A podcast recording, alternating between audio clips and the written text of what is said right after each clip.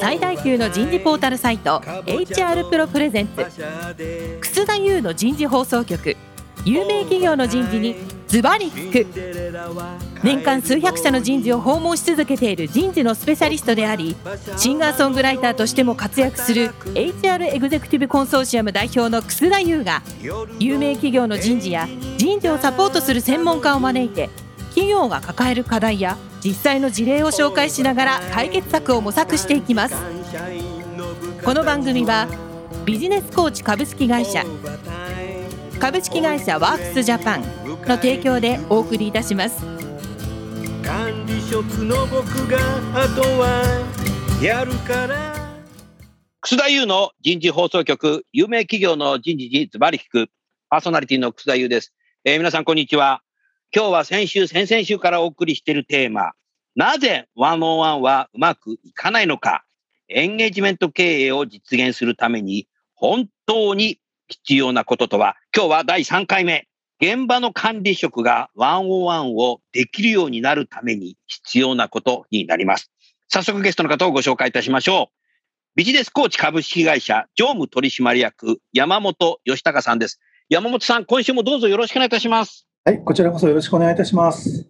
山本さんね、はい第1週目に私言いましたけどね、もう101、101って皆さんね、おっしゃるんだけど、はい101はね、誰から教わるか、101のやり方を誰から教わるかっていうのは、これもね、だいぶ重要になってきたなっていうふうに思ってるんですよね。えでね、やはりね、これはね、確実に。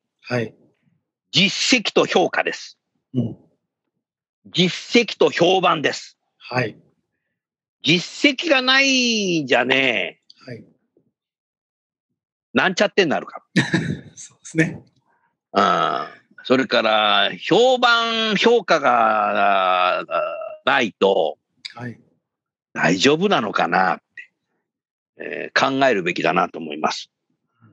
そういう中で、ビジネスコーチ社さんってすごいなと思ったのが、ええええリスナーの皆さん、今まで101の指導を6万2500人も ご指導されたっていう。これはやっぱり実績ですよね。はい。それとね、あのーこの人事放送局も、今までかなりビジネスコーチ社さんから指導を受けた大企業の人事の方もね、ワンワンのテーマで、コーチングのテーマで出ていただいたけど、もう予想以上に評価高いんだよね。いや、ありがとうございます。評判もいいんですよね。ですからね、ここをやっぱり重要ですよね。そうですね。はい。ここまで来るためには、ご苦労もされてきたんでしょうけども、なかなかやっぱり最初の頃はうまくできないな、皆さんと思ったのかもしれないし、じゃあどうしたらいいのかなとかって多分、学習されたんだろうなっていうふうに思いますけど、はい。あの、やはりね、こういうものっていうには、目に見えないから、はい。やっぱり実績は絶対に必要だなっていうふうに思いました。いかがですか？いや、もう本当にあの、まあ、実績とか評判っていうことをね、今おっしゃっていただいたので、大変にありがたいなと思うんですけれども、我々ビジネスコーチ社も、その相対させていただく、要するにご支援させていただく企業のその皆様が、同じ業界の同じような企業さんではなくて、全く別の業態の規模も違うし、あり方も違うしっていう企業さんに対してのご支援なので、うん。あの通り、ワンオンワンというもの自体は、あんまりたくさんのこう形があるわけじゃないんですけれども、それを導入させていただいたり、定着していくまでの支援の仕方は非常にカスタマイズがいると思うんですね。うん。ですから、人事部の皆様に負担がかかりすぎないように、ヒューマンリソースをこっち側が提供できるかとか、あるいは何か推進する上での資料作りも我々が巻き取れるのか、あるいは逆に先方の皆様が内製化したいから自分たちで作り作るんですっていうふうになさるので、こちらからノウハウだけご提供するのか、まあ、いろんなこう距離感があって、えーいろんな学びの仕方があって、ですからそのあたりのこうカスタマイズのこう幅が広くなったことで、うんえー多くの企業の皆様に、まあ、なんかね、評価いただけるようになってきたのかななんて思うんですね。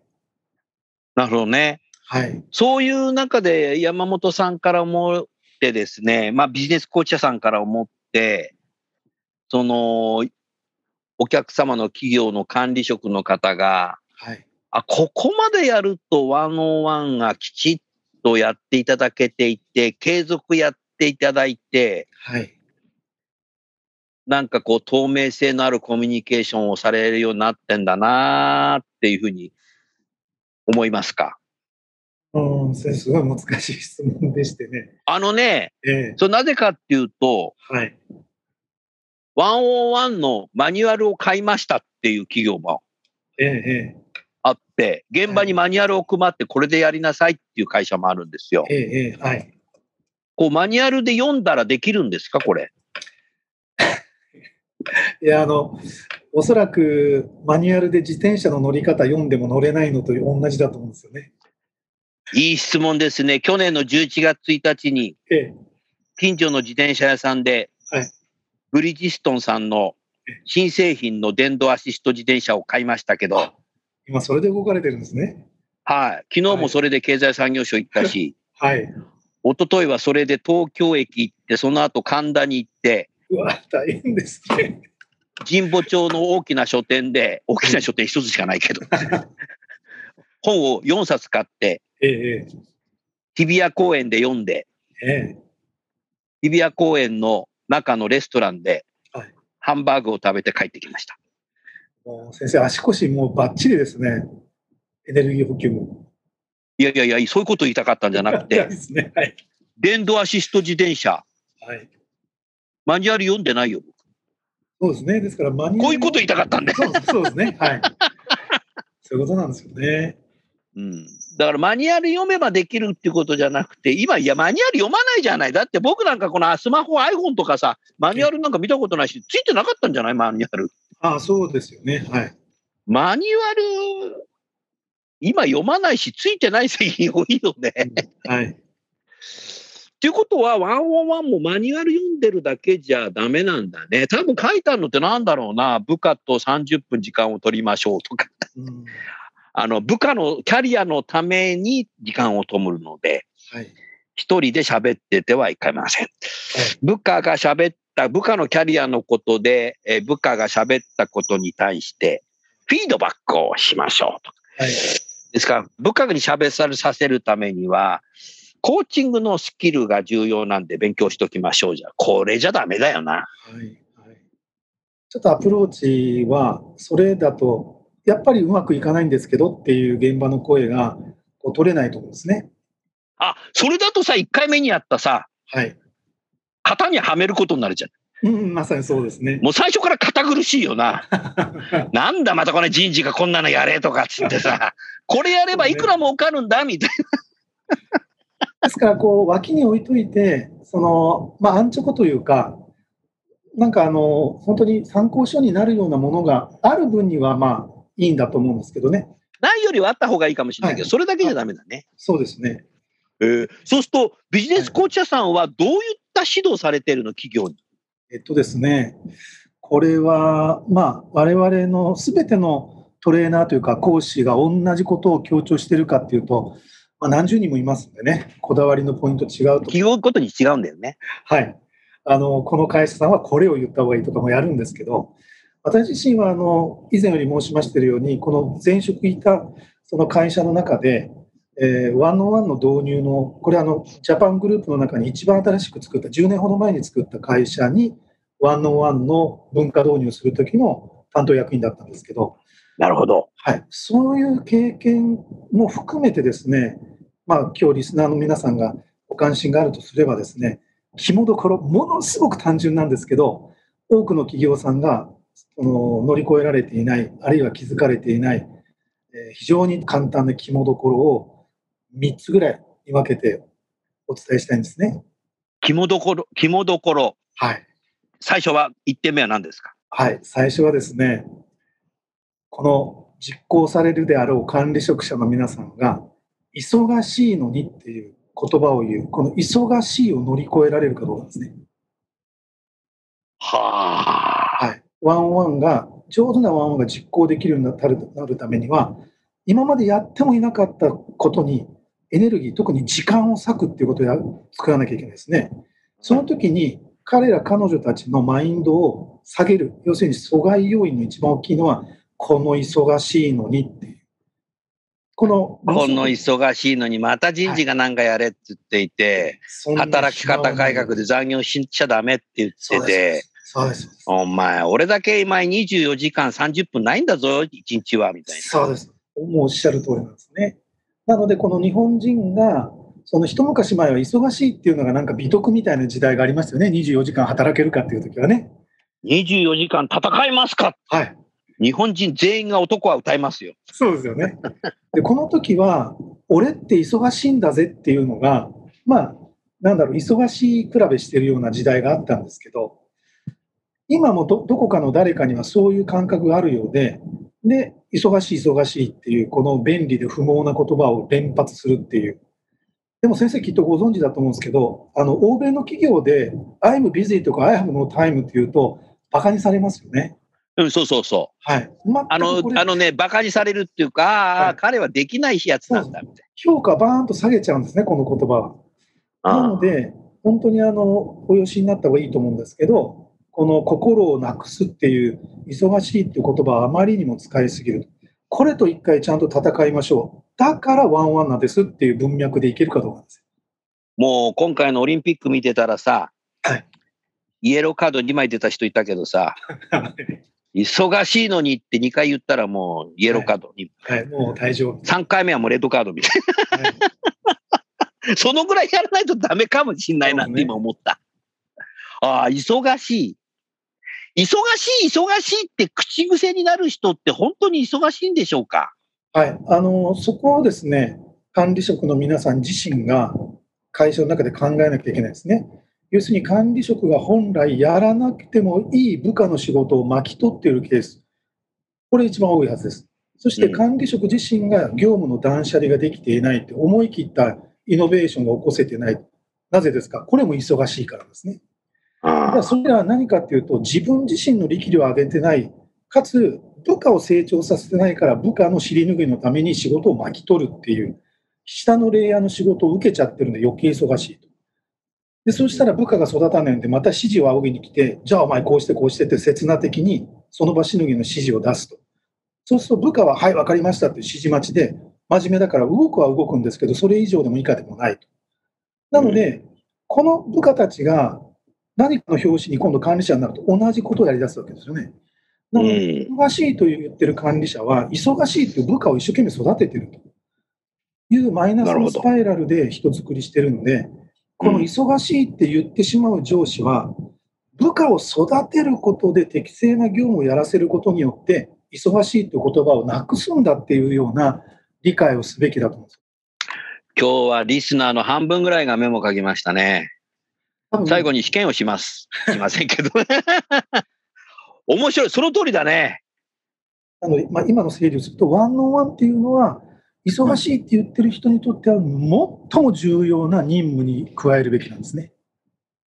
大変だけど、はい。これを回せるようになったら、部下が育て始めるので、どんどん忙しいという現象が少なくなるということを信じることだと思うんですよね。人間社会だからね。あ、そうなんです。はい。社員がロボットじゃないからね。はい。生身の人間だからね。そうなんです。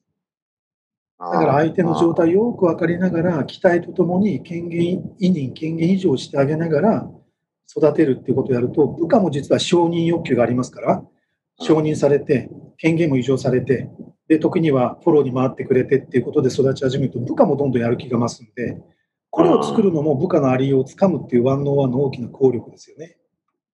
モチベーションも高まり、エンゲージメントも高まり、はいリテンションは下がる。はい。まさにそういうことに向かうことだと思うんですよね。おー忙しいのに、だから人事の皆さんが導入計画を立ったときに、まあ、管理職の皆さんがくそ忙しいのに人事お前って言われたときに、だからこそなんですって言えるかどうかなんですね、思い切って。そうだね。はい、はい。そうか。でもなんか日本の昇格っって忙しい人が昇格してるような気がして、そうなんです。仕事暇な人は働かないおじさんってあだ名がついちゃってるから、ええええ暇じゃダメだし、忙しくてもダメだぞっていう、その真ん中の塩梅っていうのはどうするかっていうことが、わからない人がもしかしたら多いかなっていうふうに思ったけど、だから自分の仕事を、山本さん、棚卸しするといいね。あ、そうなんですね。はい。さっきもしてましたように、し自分自身の仕事の断捨離ができてないかどうか、これ非常に重要な一個で、うん。本当にやるべきことをきちんと残して、そうでないものは、えー誰かから頼まれているものはお返しするし、本来部下がやるものは部下に下ろして、やれるようにするっていうのが筋なはずなんですよね。断捨離するためのさ、はい。期間っていると思うんだよ。ええ、そうでしょうね。人によっては1ヶ月ぐらいでできるそうだね。ああ、やると思いますよ。はい。だったらもう断捨離するさ、1ヶ月間コーチつければいいじああ、それも一つ、ゃん。断捨離コーチンングと。断捨離コーチング、いいですね、先生。これどうこれ？あ、これ、すみません、いただきます。楠田さんと山本さんのインクルージョンみたいはい。断捨な。離ねコーチング新結合みたいな形で、シュンペーター博士の教科書通りみたいそうですね。な。これよくいない？いいですね。断捨離した分、エネルギーと時間が浮いてくるので、本当にあの未来領域に力をね、回せると。なるほどな。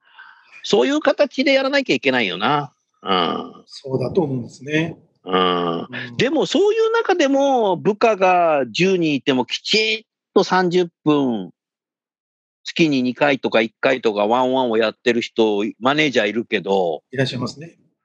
その人は山本さんから見ていて、決して暇な人じゃないよね。暇な人じゃないですね。忙しい人きちっと成果も上げてる。るんだよね。はい。だからこそ、この人は仕事ができる。要はタイムマネジメントがめちゃくちゃしっかりしてるってことですよね。タイムマネジメント能力。はい。あータイムマネジメントっていうものの考え方が変わってきたんだろうな。うん。昔のタイムマネジメントはあのダブルブッキングしないようにとか、ね。最低だなと思ったよ。本当そういや僕そんな風に習いましたから、え 僕がダブルブッキングしてたわけじゃないですよ。それからあの移動をうん、企業と企業の移動を1時間以上行かないようにみたいああ、そういうのもありましたねな。。それ前ランチェスター戦略じゃねえかで。ええありました、ありました。うん、だからそんなね、タイムマネジメントの研修ってそういうの多かったですよね。ありました、ね。移動時間をもっと短縮しましょうはい。はい。僕でも一回さ、余談だけど、新横浜の会社に行った後に、はい。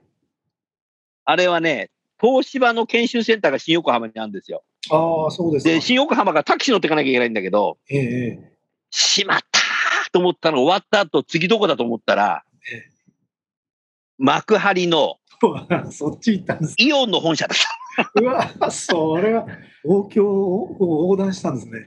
15年ぐらい前。はあ。それで、ちゃんと時間通り行けたけど、ええええ結局2社のミーティング時間より移動してる方が長かった。そういうことですね。そう。海浜幕張。あ、海浜幕張。ああ、それはだ新横浜から海浜幕張って今ね、直行の電車ないんだよ。えええええ 笑ってるけどえさ、はい。俺って最低だと思って。すいません。こんな余談言うこと。そうすると今一つ目が、はい。忙しいって言っちゃいけません。そうです。忙しいっていうのをどれだけ組織から外すかですね。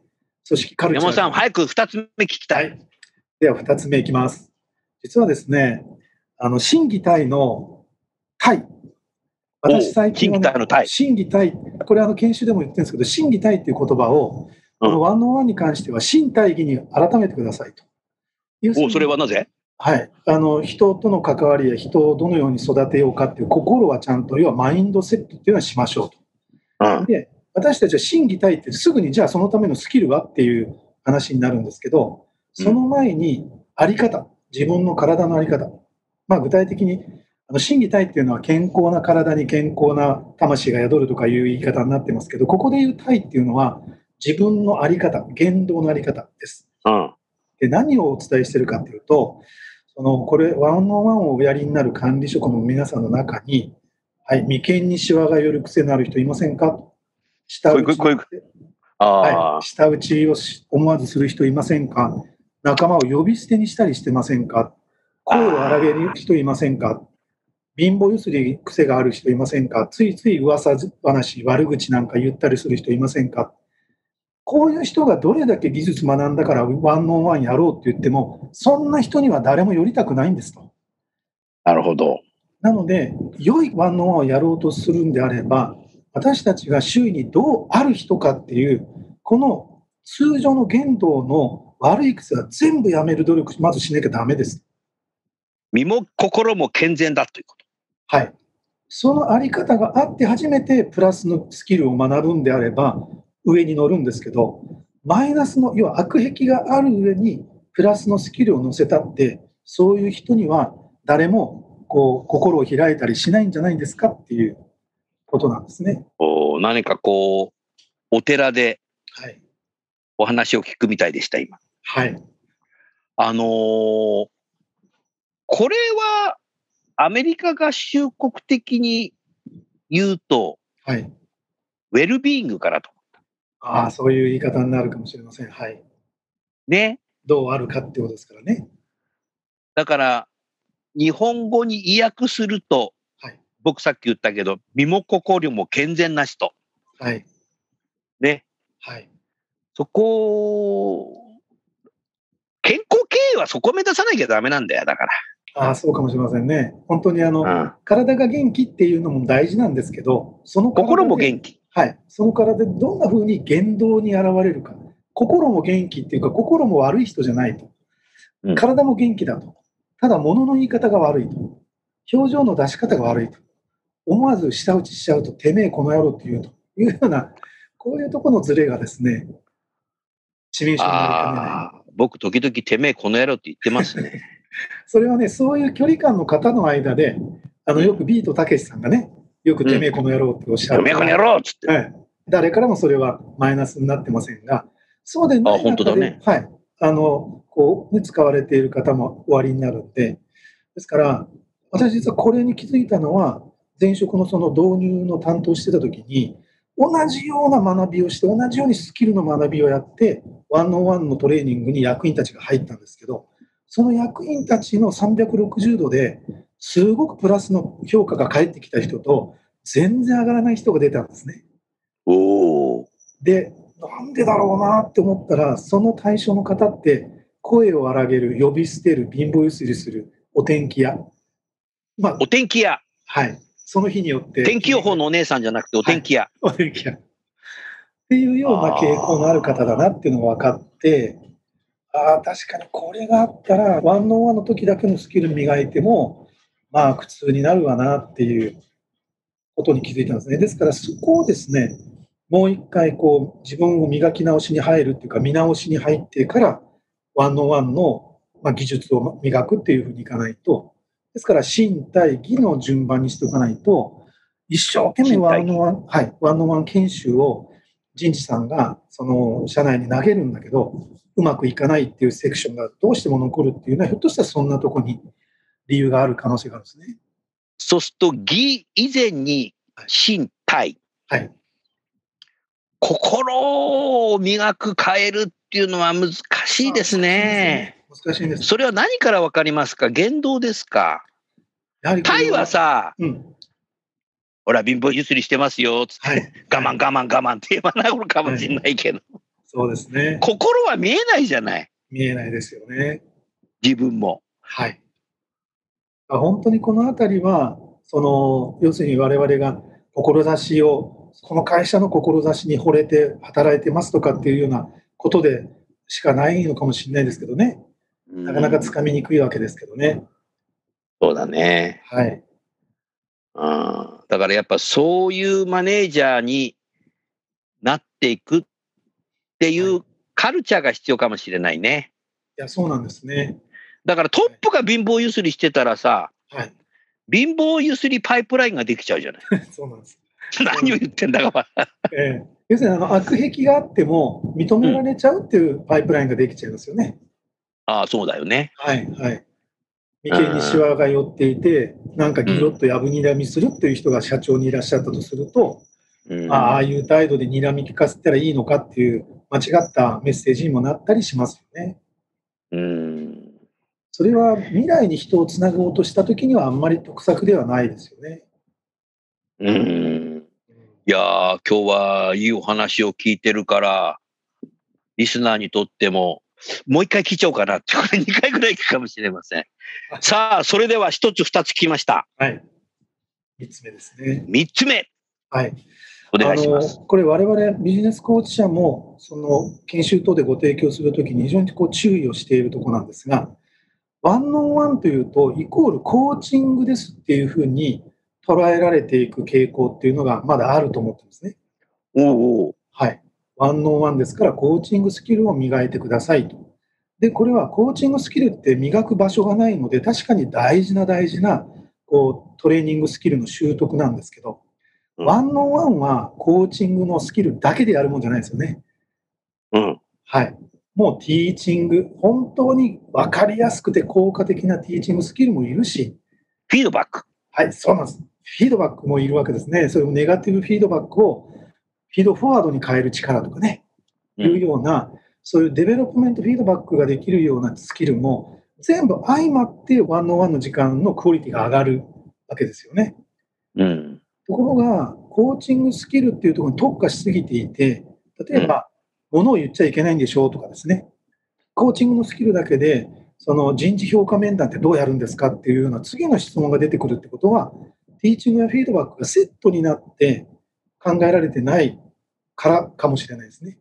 うん。はい。ですから、コーチングのスキルを新たに学ばれるっていう一番領域としては大きいと思うんですが、我々日本人は、ティーチングのスキルも、実は OGT の中で盗んだり盗まれたりしながら来てます。だすごく効果的なティーチングやれる方と、教えるってことがすっごくまあまどろっこしくて下手な人もいると。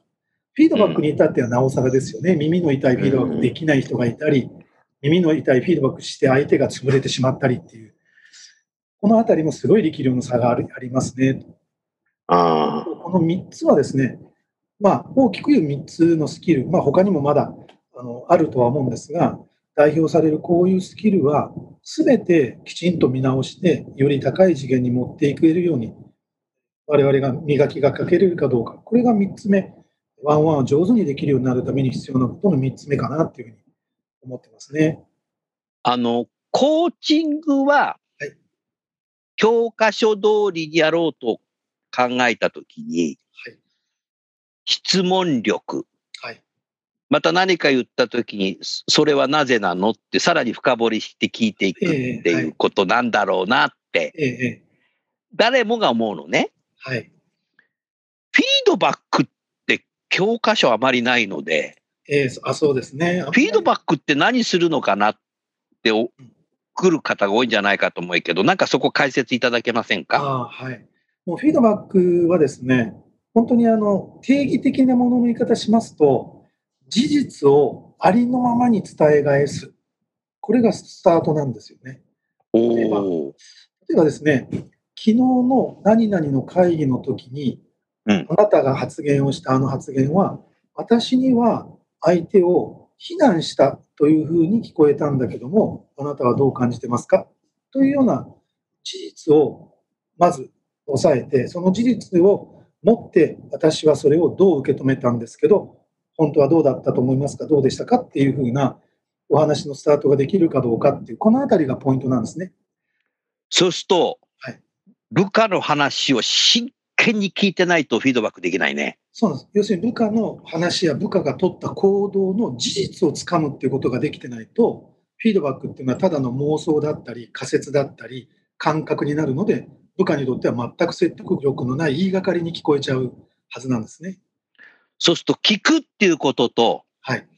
聞こえてるだけではダメだっていうことですよね。そうですね。あとは、聞く、聞くっていうことと聞こえてるだけじゃダメの違いを明確してなきゃダメだね。あ、そうですね。聞こえてるよみたいな。おっしゃるように、その目で見ている事実ですよね。うん。はい。ですから。I can hear you っていう hear っていうただただ音が聞こえてるっていうんじゃなくて、あなたのことをちゃんと理解しようとしてる、聞いているっていう、 listen っていう、まあ、だから active listening ですよね、よよく言う。そうだそういねう。ふうなことがあり、あるいは周囲をぼーっと見てんじゃなくて、その相手がどこでどんな行動を取ったかっていうような事実だったり、これはまあ、ですから、レポートの書き方でも何でもいいですね。そのだ出てきたその事実に対して、これはもっといい書き方があるように僕は思ったんだけども、どうですかというような。要はそういう、例えばポジティブフィードバックであれば、そ今度はあなたのあそこの発言や、あの時に使ったこの資料はものすごく効果的で良かったですね。というポジティブフィードバックを返してあげるのもフィードバックですよね。うん、そうだね。はい。そうすると相手は、あ、あれで良かったのかと。あ、あれはこういうふうにプラスとして言ってもらえるようなことだったんだなって、初めてそこで分かるんですね。これ言ってあげないと言われてね。はい。そうなの。言われないと良かったか悪かったかも全然分からないんで、うん。はい。相手はそれを再そうすると、まずその、真大義って考えたときに、はい。まず部下とワンオンワンスタートするときに、何でも言っていいんだよっていう心をどう見てもらうか。はい。何でも言っていいんだよって言いながら、貧乏ゆすりしてますよね、みたいな。でもオンラインだとあの貧乏ゆすりやってるかどうかわかんないけど、まあ、そこは別としてね、ええそういう場の設定って重要ですね。重要ですね。はい。忙しいからさ、早く言ってよみたいな形で、ええええもう忙しいからって言っちゃってるじゃないみたいな。うんまさにそこなんですよね。あなたにとって大事な時間なので、きちんと今からの30分は他のことを入れないで用意しました。これ多分心のあり方だと思うんですよね。うん。そうするとやっぱりマネージャーは忙しいのに自分のために時間取ってくれて、あれだけ対話してくれて、自分の昨日の行動とかをきちっとフィードバックしれて、ね、そういうことで僕のために時間を取って成長させてくれているはいって。いうふうに思ってくれれば、部下もハッピーだし、そうなんですよね。はい上司も部下といい関係ができる。はい。この1、2、3、はい。これ、文字で書いてあっても伝わらないからマニュアルじゃダメだね。そうなんですね。こういったことをそれこそ体現をしていくか、まあ、あるいはそれを部下にも丁寧に、私はこういうことに気をつけてこの時間を作りたいんですと。で、結果、みんなとの間で忙しいっていう不毛の言葉を、もううちのこの組織からもうなくしたいんですと。いうようなことまでちゃんと話をしながら、ワンオンワンの時間に入る時間を作るっていう、そういうこう、今先生おっしゃった場の設定って言いますかね。このあたりがなかなか今、あまりご留意されてないのかな。そうするとはい、ユーザー企業さんのマネージャーと部下が30分間ワンオンワンをやってるときに、ビジネスコーチの方がアセスメントするといいですね。そういうことができるのが一番いいんですよね。はい。えっ、と、貧乏すゆすりやってましたよね。そこかいみたいな。えあとね、はいよく聞くのがね、ー、はい。上司がね、はい自分もそうなんだけど、え昔話しだしちゃう。俺の若い時はさ、ああいう時さ、とかって、説教モード入っちゃうんだけど、これってやっぱりやるべきじゃないっていうこと、やってもいいの？どうなのこれ？はい。あの、上司のですね、自己開示っていうのは、シーンによってはすごく有効です。で、信頼関係作るのにね。はい。信頼関係作ることと、特にですね、上司が、部下がへこんでるときに、上司が自分の失敗と失敗からの立ち直った経験などを言ってあげるのは、えー、山本さんもそうだったんですか？えー、楠田先輩もそうだったんですか？っていう、相手の、とにかく弱い方の自己開示が先に出るっていうのは部下にとっては心理的安全性高まるので、そういったお話はしてもいいです。ところが、部下にとって上司は失敗したことないと思っちゃってる人もいるかもしれない。すごい人っていうだけかもしれないんで。なんだ、上司も人間だったんだ。そうです、そうです。1回目に言った時に、ねえ、部下に対して失敗したって言ったじゃないですか。あれもその一つですよね。そうなんですね。はい。あーコーチングの会社の常務取締役も失敗してるんじゃん、みたいあれ私研修の中でも、あの、私の昔の大失敗なんですけどっていうお話もするんですけどね。な。うんですから相手の皆様が、あの部下の方が悩んでらっしゃったり、何かヘマをされたときに、お前もなって、俺なんかさ、こんな手柄がこうやって若い時にも立ててさって、やると何の意味もないんですよね。あのー昔ね、はい長嶋さんが監督の時、はい9回の裏、はい満塁、バッター原、はい。ここでホームランを打てば逆転ホームラン。うんバッター原、ツースリー、はい。空振り、三振、負けた。原がボックスに戻ってきたときに、長島がすれ違うときに一言言ったっていうエピソードを読んだことあるんですけど、ああ、そうですか。俺の時は打ったよ。俺の時は打ったよっつって、そう言っちゃったんですね。それで帰っちゃったみたい。原は落ち込んだだろうね。そうですね。でも監督になったけどさ、ええあれじゃダメなんでしょ？おそらくダメだと思いますね。まあ長島くらいだったら、ええええしょうがねえなかなって思う。あの人ならっていう感じですけどね。スポーツ新聞に書いてあったら笑って終わりなんだけどね、ええファンは。本人はすげえ落ち込んだんじゃねえかな。ええ俺は打ったよって。そりゃ長嶋さんだからでしょ。確かに長嶋はそういう時打ってたよ。うん。だから大長嶋って残ってんだろうけど。はい、はい。俺の時は打った。ホームラン打ったって。うん、うん。ここれですよね。そうですね。昔。話。どこで使うか何を話すかですよね。はい、はい。ああ。いやー、今日のね、はい。3回目のワンオンワンできるようになるために必要なことっていうのは、はい。ワンオンワンをスタートするはい。大前提のことだよね。そうなんです。はい。ここをですね、またがない方がいいんですね。またいで通っちゃうと、後に、後でいろんな取り組みを一生懸命おやりになるんだけども、うまくいかないっていう原因がここにあると、残念ながら全然その土台ができてないんで上にいい建物建たないんですよね。ああ、もう、あのマンションだとか鉄道だと土木のとこだよね。土木のところ。はいそうするとさ、ワンオンワンを導入する前にさ、はい360度サービスやるといいかもしれないね。部下からさ、そうですね。そういう取り組みをね、なさるようなご提案を口癖でこういうこと言ってませんよね、はいとか。貧乏ゆすり言ってます、やってる、やってる上司じゃないですよね、ええとか。昔話ばっか言ってませんよね、とか。そういうのやって、OK なマネージャーだけにワンワンをきちっと教えていく。ダメな人は、はい。その人がワンワンはできるようなコーチングをしてあげる。そうですね。そういうこう、内省しきれない方には、やっぱコーチつけた方がいいとは思うんですね。可能であれば。あ、でもね、はい。マーシャル・ゴールドスミスさんが、この人事放送局出たんですよ。ああ、そうだったんですね。はい。はい。あのね、ビジネスコーチの半蔵門のオフィスで、ええええあの、青木常務から呼ばれて、はい。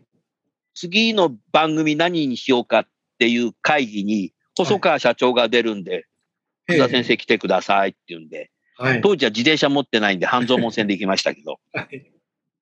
それでちょっとね、なかなかアイディアが出なくて、細川社長が、あの5階のトイレに行かれて、ええ。戻ってきた瞬間に座ったら、はい。次回はマーシャルを出そうって。はトイレ行ったからなのかな。まあよくわかんないんだけど、それでね、ええ。マーシャル・ゴールドスミスさんが出たんですよ。夜の11時半ぐらい。は向こうが朝なんですよね。で、ええ30分間だけ。あ。はい。で、僕がね、想定内の質問も考えといたんですけど、はい。最後に想定外のこと言っちゃったんだよね。えええ、こんなこと言っちゃったら怒られるんじゃないかなと。あのーエグゼクティブコーチというのは、できないリーダーにも機能するんですかって。ああ、なるほど、なるほど。そしたら何て言ったと思う？マーシャル・ゴールド・スミスさんは。ええええこれまだ番組聞けるから聞いてみたらいいですよ。過去ので聞けるから。はい。私の名前はマーシャル・ゴールド・スミスです。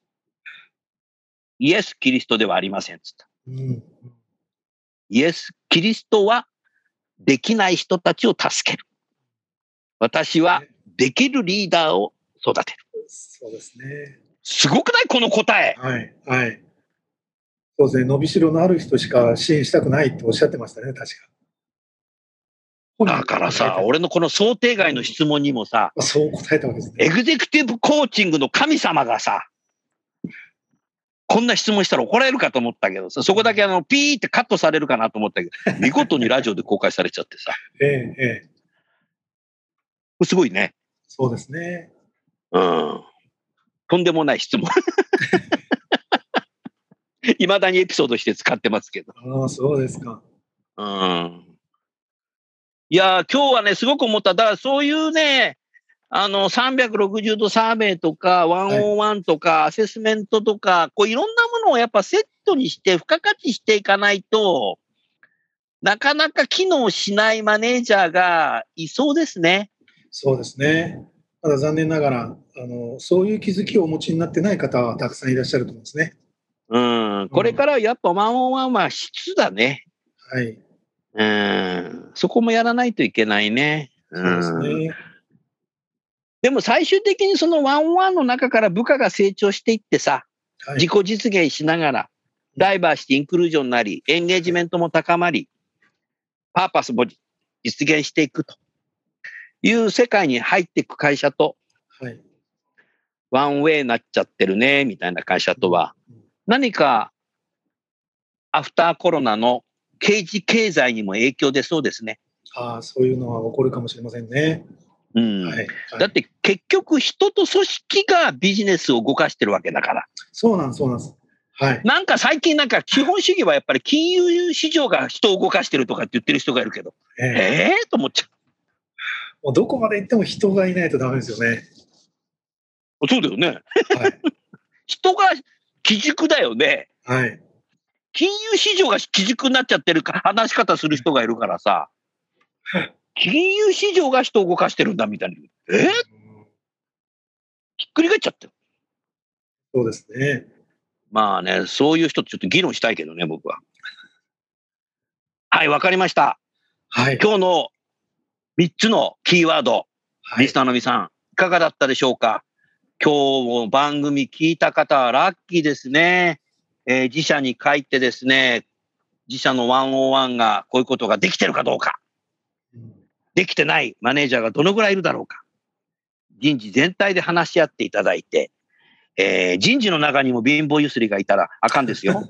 ということでね。でも意外と金持ちの人も貧乏ゆすりしてるからね。ね。貧乏じゃねえじゃねえかみたいな。イライラされてる方がありますよね。イライラしてる人いるよね。はい。あの、イライラするとね、喫煙室に行く人も多いけど、ああ、そうですね。うん、イライラすると、タバコ吸うとイライラなくなくなるのかな？科学的じゃないような気がするけど。まあ今日はね、えーぜひ皆さん、質のいい101をされるのには、実績と評判のいいビジネスコーチささんにアクセスをしていただけるといいのかなって、その日思いました。最後にゲストの方をご紹介して、えー番組を終わりたいと思います。来週は最終回。目指すべき組織の姿、エンゲージメント経営を実現するになります。えーお楽しみにしていただきたいと思います。えービジネスコーチの山本さんでした。どうもありがとうございました。はい、どうもありがとうございました。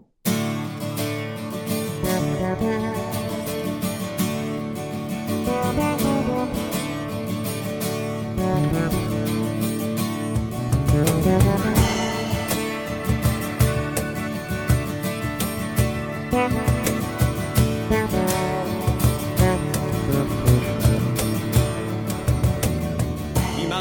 日のお話はいかがでしたか？楠田祐の「 The Times Will Change。時代は変えられる」とともにエンディングといたします。この番組は日本最大級の人事ポータルサイト HR プロのウェブサイトからもお聞きいただくことができます。HR プロでは人事領域で役立つさまざまな情報を提供しています。ご興味がある方はぜひウェブサイトをご覧ください。この番組は人と組織の生産性を高めるビジネスコーチ株式会社。企業の人材採用支援キャリア支援を通じて人と企業の持続的な成長と価値創造に貢献する株式会社ワークスジャパンの提供でお送りいたしました。それでは来週もお楽しみに。